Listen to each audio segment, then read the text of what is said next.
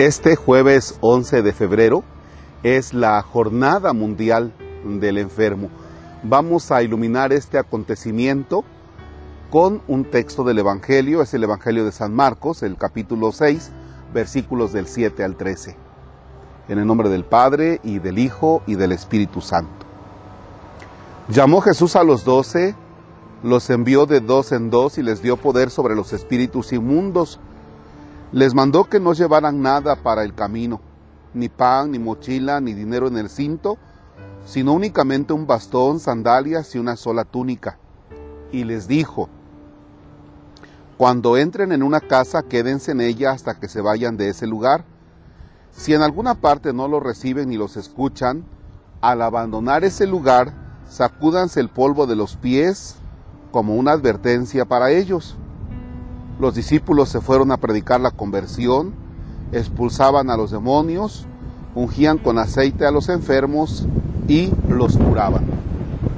Palabra del Señor. Gloria a ti, Señor Jesús. Un sector privilegiado de Jesús es o son los enfermos. La persona que experimenta la fragilidad del cuerpo, Fíjense que cuando podemos caminar, cuando podemos subir, bajar, eh, pensamos que esto es para siempre. Sin embargo, la enfermedad nos hace experimentar pues que somos frágiles. Hasta ahora, hasta ahora, yo le doy gracias a Dios porque no me he enfermado, porque no tengo, vaya, todavía esa, esa, dolorosa experiencia. Y no crean, si le pienso para el momento en el que yo tenga que depender de alguien, o de un bastón, o de una silla de ruedas. Y eso me hace valorar la vida que tengo. Primer momento. Y te invito a que tú también, si gozas de salud, pues que valores esa vida que tienes. Si no has estado en un hospital, si tú no has experimentado pues cosas de estas que realmente nos hacen vaya a estar tan frágiles, pues dale gracias a Dios. Ese primer momento. Pero ahora me dirijo también a nuestros hermanos que van experimentando la enfermedad. La enfermedad no es un castigo. Eso debemos tenerlo muy en cuenta, porque a veces Decimos, bueno, es que estoy enfermo, ya vi este médico, ya vi este otro médico, se me hace, se me hace que Dios me está castigando. No, la enfermedad no es un castigo. Y es en la enfermedad donde tú puedes meditar que realmente estás unido tú a la pasión de Cristo eso que le llamamos el Via Crucis, que Jesús va cargando con la cruz, es un camino de dolor. Las veces que Jesús llega a caer, o sea, es un camino de dolor. Y precisamente tu enfermedad es un camino de dolor. Y entonces tú acompañas a Jesús en ese dolor y tú lo acompañas mediante la enfermedad. Cuando, cuando experimentas esta, esta enfermedad, experimentas también los sufrimientos de Cristo. Y entonces tu sufrimiento tiene sentido.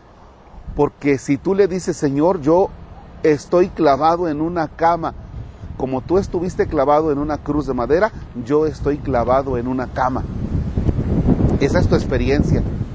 Y luego viene el ofrecerle a Dios el dolor, el sufrimiento. Señor, este dolor, este sufrimiento que tengo por estar en esta cama por tener un suero, por lo que sea, Señor, te lo ofrezco por mi esposa o por mi esposo.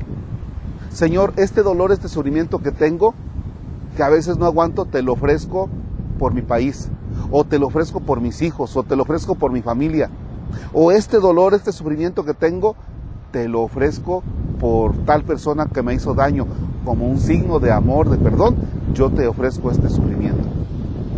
O sabes que Señor, te ofrezco también este sufrimiento y te lo quiero ofrecer por los sacerdotes.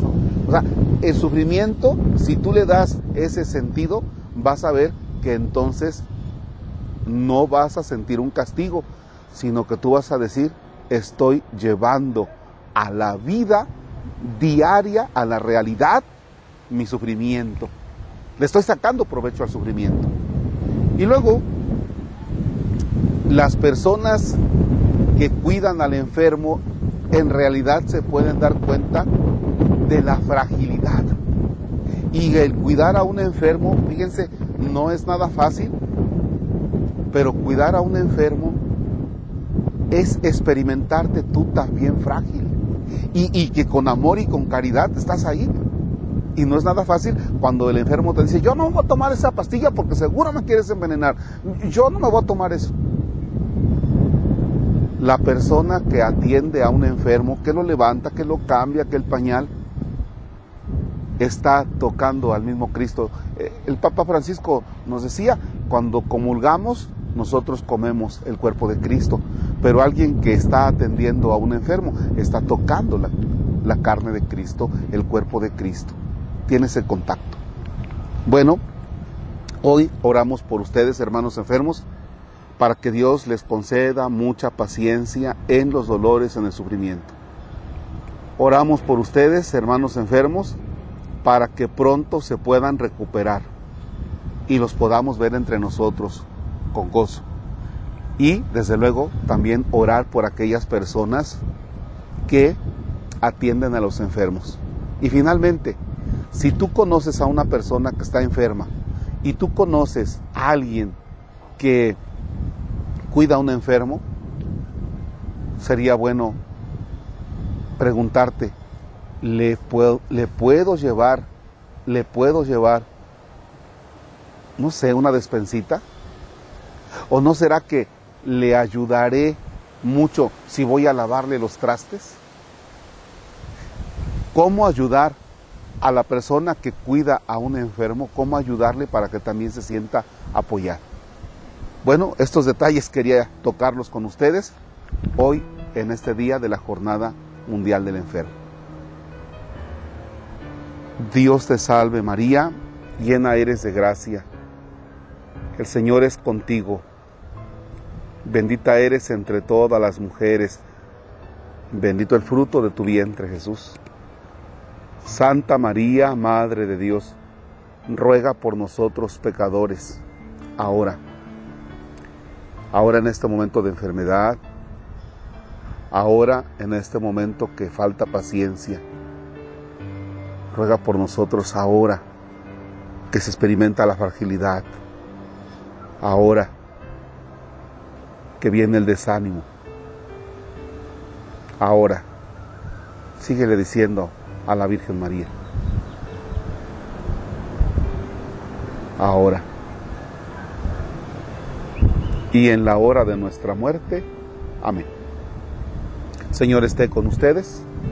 La bendición de Dios Todopoderoso, Padre, Hijo y Espíritu Santo descienda sobre ustedes y permanezca para siempre. Amén. El Señor es nuestro gozo, podemos estar en paz. Demos gracias a Dios.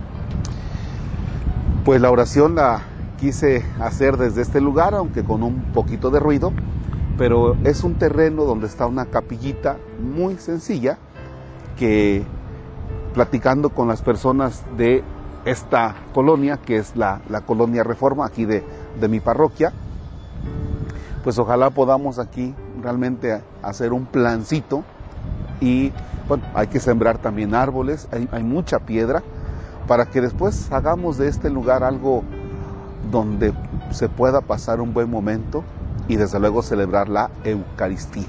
Entonces animamos a esta comunidad de la Reforma para que pongan ganas en todo. Aquí estaremos.